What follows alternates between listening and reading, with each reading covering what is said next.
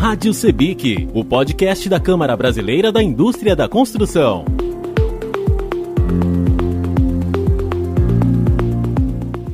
medidas para reduzir o impacto da crise financeira causada pela pandemia, saúde e segurança do trabalhador, informalidade nos canteiros de obra. Afinal, quais são os maiores desafios da construção em relação às questões trabalhistas? Sobre este assunto, vamos conversar com o advogado Fernando Guedes Ferreira Filho, vice-presidente de Política de Relações Trabalhistas da CEBIC, com o engenheiro civil Érico Furtado Filho, que é presidente do Sinduscom Pernambuco, com o economista André Ferro, consultor da CEBIC, e com Cláudio Patros de Campos Belo, médico do trabalho e especialista do SESI, Departamento Nacional. E nós começamos falando com o advogado Fernando Guedes Ferreira Filho. Como ficaram as relações de trabalho na construção durante a pandemia? Olha, no início, as relações de trabalho, elas, assim, houve uma dúvida muito grande de como é que isso seria administrado em relação principalmente aos fechamentos. Alguns estados houve fechamento completo das obras de construção civil, não só das obras, mas como várias atividades no comércio, serviço e indústria.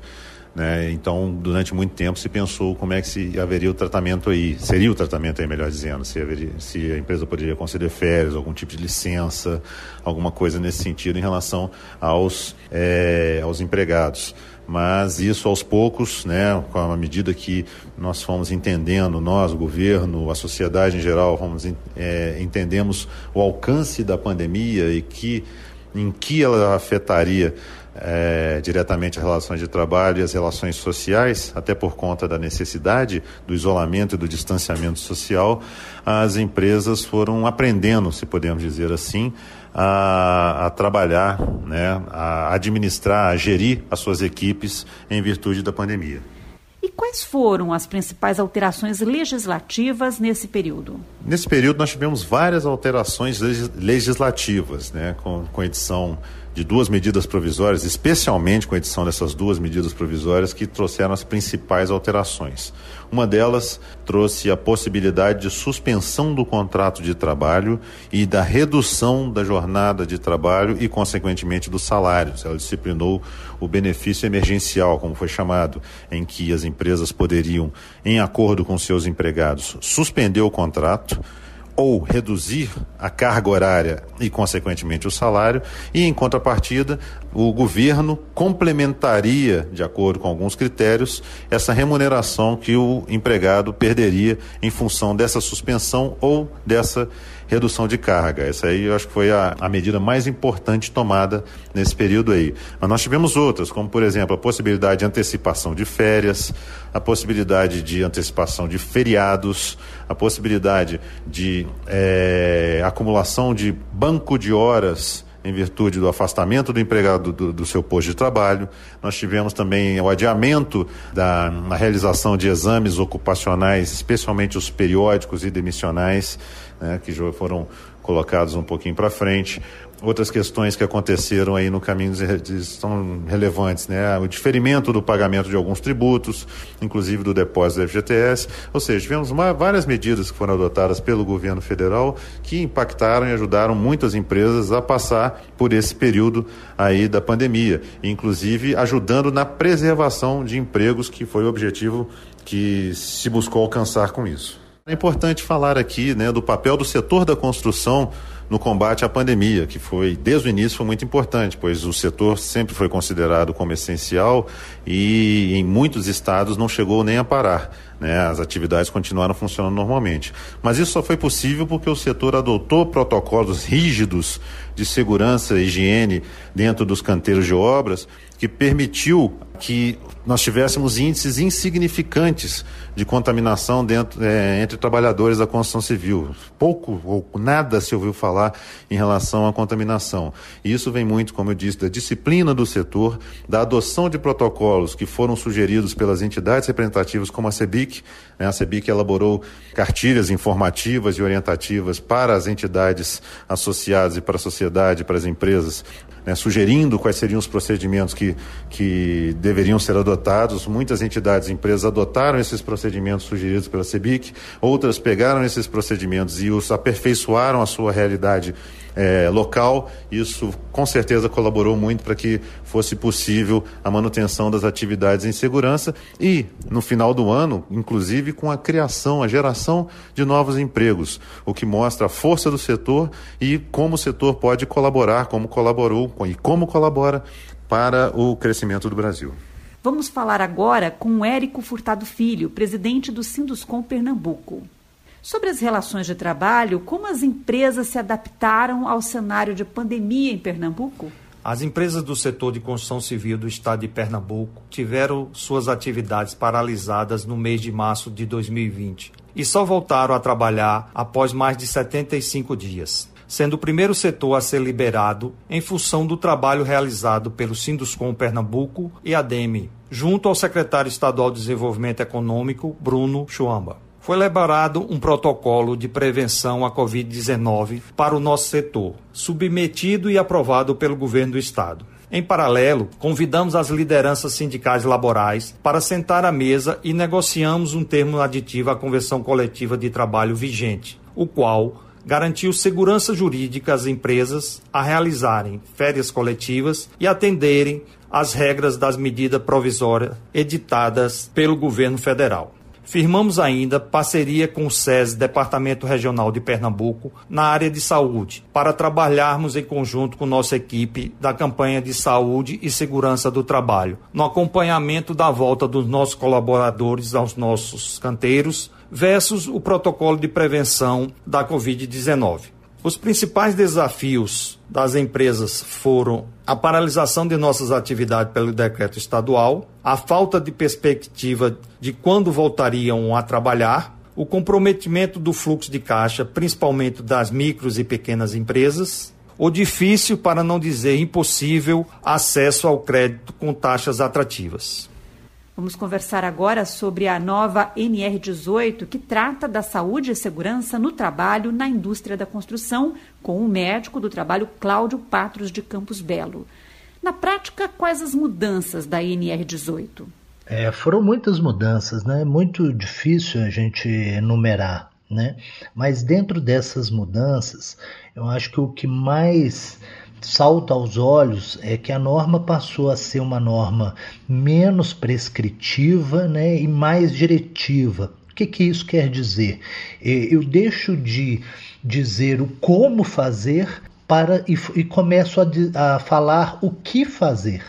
Dentro dessa linha, né, a, a NR18 sofreu uma grande redução de itens. Isso não quer dizer que houve uma precarização, ela simplesmente ficou mais simples de entendimento e, portanto, mais fácil de ser é, entendida e utilizada, dando uma flexibilidade maior para as empresas a aplicarem as medidas que forem é, é, adequadas para a gestão daquele determinado risco. Para você ter uma ideia, houve uma redução de 680 itens normativos para 402 itens, ou seja, uma redução bem importante. É, mas ah, ah, mas por que disso? Eu perdi alguma coisa? Não. É, muitos, muitos dos itens são itens que são replicados ou que eram às vezes repetidos ou entendidos em outras normas, como por exemplo a, a NR12, máquinas e equipamentos, a NR10, é a parte de eletricidade, a NR35, trabalho em altura, a 33, espaço confinado, elas têm uma íntima relação com a NR18. Então, não a, a, a indústria da construção ela não tem que estar somente é, entendendo a NR18 como a única fonte de informação. Pelo contrário, todo o arcabouço normativo é importante que seja cumprido para que a, a, indústria, de uma maneira geral, tenha um resultado satisfatório. Nós vamos ser cobrados a partir de agora, não pelo aquilo que a gente faz em termos de item da norma, mas em si do resultado que eu obtive com aquela ação que eu propus. Né? É muito mais um foco em resultado do que um, um foco em papel, em documentação estática que pouco acrescenta. Um item que eu acho que foi a principal evolução né, na norma foi o fato dela avançar muito na valorização de soluções técnicas é, projetadas por profissional legalmente habilitado. Ou seja, dá autonomia para aquele profissional de propor qual a técnica, qual a solução técnica e se responsabilizar por isso. É, antigamente a norma fazia, é, citava né, como teria que ser feito, e às vezes aquela condição era uma condição de um risco maior do que a, a evolução da, da engenharia hoje. Né? Então eu dou essa autonomia. Para você ter uma ideia, mais de 50 vezes é, o termo profissional legalmente habilitado é citado na norma. Né?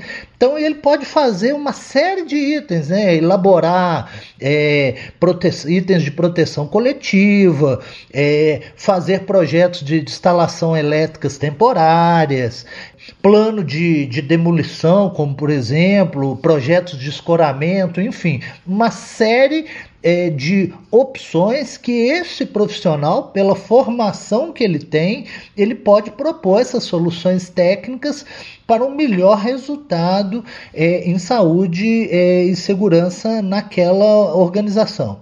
Além disso, né, a norma traz uma série de mudanças. Por exemplo, a parte de paisagismo fica toda fora da NR18. Né? É, outras questões, principalmente é, nas questões de harmonização com outras normas, né? por exemplo, a, a, o item de áreas de vivência que eu tinha lá na NR 24 e na 18, eu agora tenho isso harmonizado, ou seja, o mesmo conteúdo, somente aquilo que é importante é citado na norma. É, outro item importante também é a harmonização com a área de treinamento da NR1, né? Sempre tinha aquela dúvida, poxa, eu tenho que fazer, não tem? Agora não, o treinamento da, com a NR1 é dito de uma maneira muito clara. Por exemplo, exemplo, harmonização com normas técnicas, por exemplo, de resistência de guarda-corpo ou de rodapé, enfim, tudo, tudo isso traz uma segurança maior para quem está implantando de poder é, efetivamente mudar e mexer nos itens normativos. Outras alterações, por exemplo, normas de de uso de banheiro com tratamento químico em frente de trabalho, a questão da flexibilização da proteção coletiva é, em obra contra projeção de materiais, por exemplo, que era uma coisa de muito risco e que agora foi proposto que você pode fazer é, soluções técnicas por profissional legalmente habilitado. Uma das principais mudanças é a adoção do PGR, o Programa de Gerenciamento de Riscos, em substituição ao PCMAT. O que isso significa? É uma, uma mudança importante, né? até porque a gente já está acostumado, muito acostumado com o PCMAT, mas o PCMAT ele acabou tendo uma característica muito de documento estático, né? um documento que é pouco mudado em relação ao dia a dia da obra. É uma das coisas que o PGR ele tem que estar é, sendo atualizado sempre em função da etapa da obra onde ele está inserido. Né? Não quer dizer que o auditor fiscal, quando for numa obra, ele vai ter que ter todas as etapas lá. Não, ele vai cobrar daquela etapa que você está executando naquele determinado momento. E lembrar que nas fases anteriores, na fase de projeto é, desta obra, eu tenho que contemplar o risco em todas as etapas previstas no projeto. Então, essa é uma grande evolução, isso traz uma certa dificuldade, né? Eu vou ter que efetivamente fazer uma gestão adequada dessas informações, mas o mais importante, eu vou ter é, o acompanhamento do dia a dia mesmo do resultado daquele monitoramento. Isso é importante porque é, se algo não vai bem, ou algo precisa de um ajuste, ou precisa ser adequado, eu consigo fazer uma adaptação rápida e propor isso dentro do meu plano de ação algumas, algumas mudanças, algumas novas ações para que eu possa reverter e chegar ao resultado que eu preciso é, dentro da área de saúde e segurança. Então, torna o dia a dia da obra né, um pouco mais palatável para o entendimento, porque a mesma velocidade da implantação da obra, eu tenho que refletir isso também é, na minha documentação. Então, o programa de gerenciamento de risco basicamente é isso: é acompanhar todas as etapas, é, todos os riscos envolvidos naquela atividade, sejam eles químicos, físicos, biológicos, ergonômicos e de acidentes, e poder tomar ações à medida que aquela condição que eu propus por algum motivo ela não foi satisfatória ou teve algum, alguma coisa que houvesse necessidade de fazer uma, uma melhoria na condição daquele gerenciamento de risco. Para falar sobre a informalidade no setor, vamos conversar agora com o economista André Ferro, consultor da CEBIC. André, quais são as principais consequências da informalidade na construção civil? As consequências são diversas, mas vamos focar em algumas. A primeira delas diz respeito à saúde e à segurança do trabalhador. O trabalhador informal ele está sujeito a riscos maiores do que o trabalhador formal. Por quê? Porque a empresa que opera na informalidade ela está muito pouco preocupada com conformidade, ela está muito pouco preocupada em cumprir normas. Sejam as normas trabalhistas de contratação e demissão do trabalhador, sejam normas de segurança e saúde no trabalho. Então, o trabalhador informal ele se acidenta mais. E esse acidente do trabalhador informal vai pressionar o sistema único de saúde, vai pressionar os gastos com saúde para a sociedade. Além disso, esse mesmo acidente de trabalho ele acaba sendo lançado como uma responsabilidade do setor da construção, mesmo que isso não tenha ocorrido dentro de uma empresa formal. E com isso se aumenta o risco percebido do setor da construção, fazendo com que os seguros de acidente de trabalho pagos pelo setor como um todo fiquem mais caros. Então, o setor formal sofre por conta da irresponsabilidade praticada no setor informal.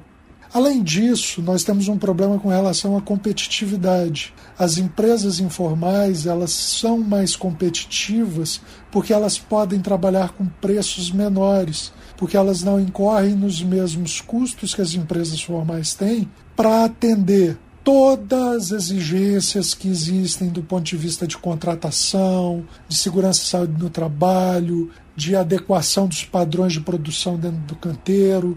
Então, tudo isso que uma empresa, que uma empresa formal é obrigada a atender, a informal não faz.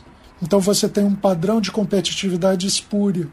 Um outro problema relacionado à informalidade, que é uma consequência muito ruim para a economia como um todo, é a perda de produtividade e a questão do desperdício de materiais. As empresas informais por terem menores condições de atender a todos esses requisitos que são postos, todas essas normas que são estabelecidas, elas desperdiçam mais material. Isso representa um custo para o setor, porque encarece de modo geral os produtos, mas também para a economia, porque torna toda a cadeia produtiva menos eficiente e os produtos mais caros. Você perceba que, como eu disse anteriormente, sim, existe uma relação entre informalidade e produtividade. O trabalhador informal, a empresa informal, o empreendimento informal tende a ser menos produtivo. Tende a ser menos produtivo porque ele traz dentro de si menor componente de inovação, menor capacidade de inovação, menor capacidade de incorporar novas técnicas e produtos, porque não é por aí que se dá a vantagem competitiva dessas empresas. A vantagem competitiva dessas empresas ocorre por elas estarem pagando menos aos trabalhadores, por elas estarem não recolhendo ao fisco aquilo que deveria ser recolhido, seja nos direitos trabalhistas, seja no salário, seja nos tributos, seja no próprio pagamento para o uso do terreno. Porque frequentemente obras informais, empreendimentos informais, são realizados em áreas inadequadas, em áreas sob litígios, em áreas de invasão, na periferia. Então, tudo isso reduz a produtividade reduz a produtividade do setor e da economia e aumenta o desperdício na economia. Para encerrar nossa entrevista, como fica o recolhimento de encargos trabalhistas em situações de informalidade? Bom, não fica, né? Porque esse indivíduo que empreendeu de forma irregular, de forma informal, ele vai desaparecer. Ele vai desaparecer ao primeiro momento, ao primeiro problema. Então, se eu tenho um acidente de trabalho ou se o indivíduo, o trabalhador, por algum motivo reclama seus direitos, a quem eu vou cobrar? Esse cara que empreendeu, ele some, desaparece. Eu não tenho a quem cobrar. E como eu não tenho a quem cobrar, esse custo vai ficar para o INSS e vai ficar para o Sistema Único de Saúde. Vai ficar para a sociedade, portanto. Então a sociedade arca com a irresponsabilidade desse indivíduo. Os encargos trabalhistas em situações de informalidade são muito difíceis de serem recuperados. Não só os trabalhistas, mas os encargos fiscais de modo geral, porque esse indivíduo some, eu não sei quem ele é. A empresa não existe formalmente, o indivíduo também desaparece. A quem eu vou acionar na justiça para tentar recuperar esses gastos? Isso é muito ruim para a sociedade inteira. Informalidade é um péssimo negócio. Neste episódio da Rádio Sebic, nós falamos sobre as questões trabalhistas na construção civil. Conversamos com o advogado Fernando Guedes Ferreira Filho, vice-presidente da área de política de relações trabalhistas da Sebic, e com o engenheiro civil Érico Furtado Filho, que é presidente do Sinduscom Pernambuco. Também contamos com a participação do economista André Ferro, consultor da CEBIC, e com Cláudio Patros de Campos Belo, médico do trabalho e especialista do SESI Departamento Nacional. Este podcast é realizado pela CEBIC com a correalização do SESI Nacional, o Serviço Social da Indústria. Até mais! Rádio CEBIC, o podcast da Câmara Brasileira da Indústria da Construção.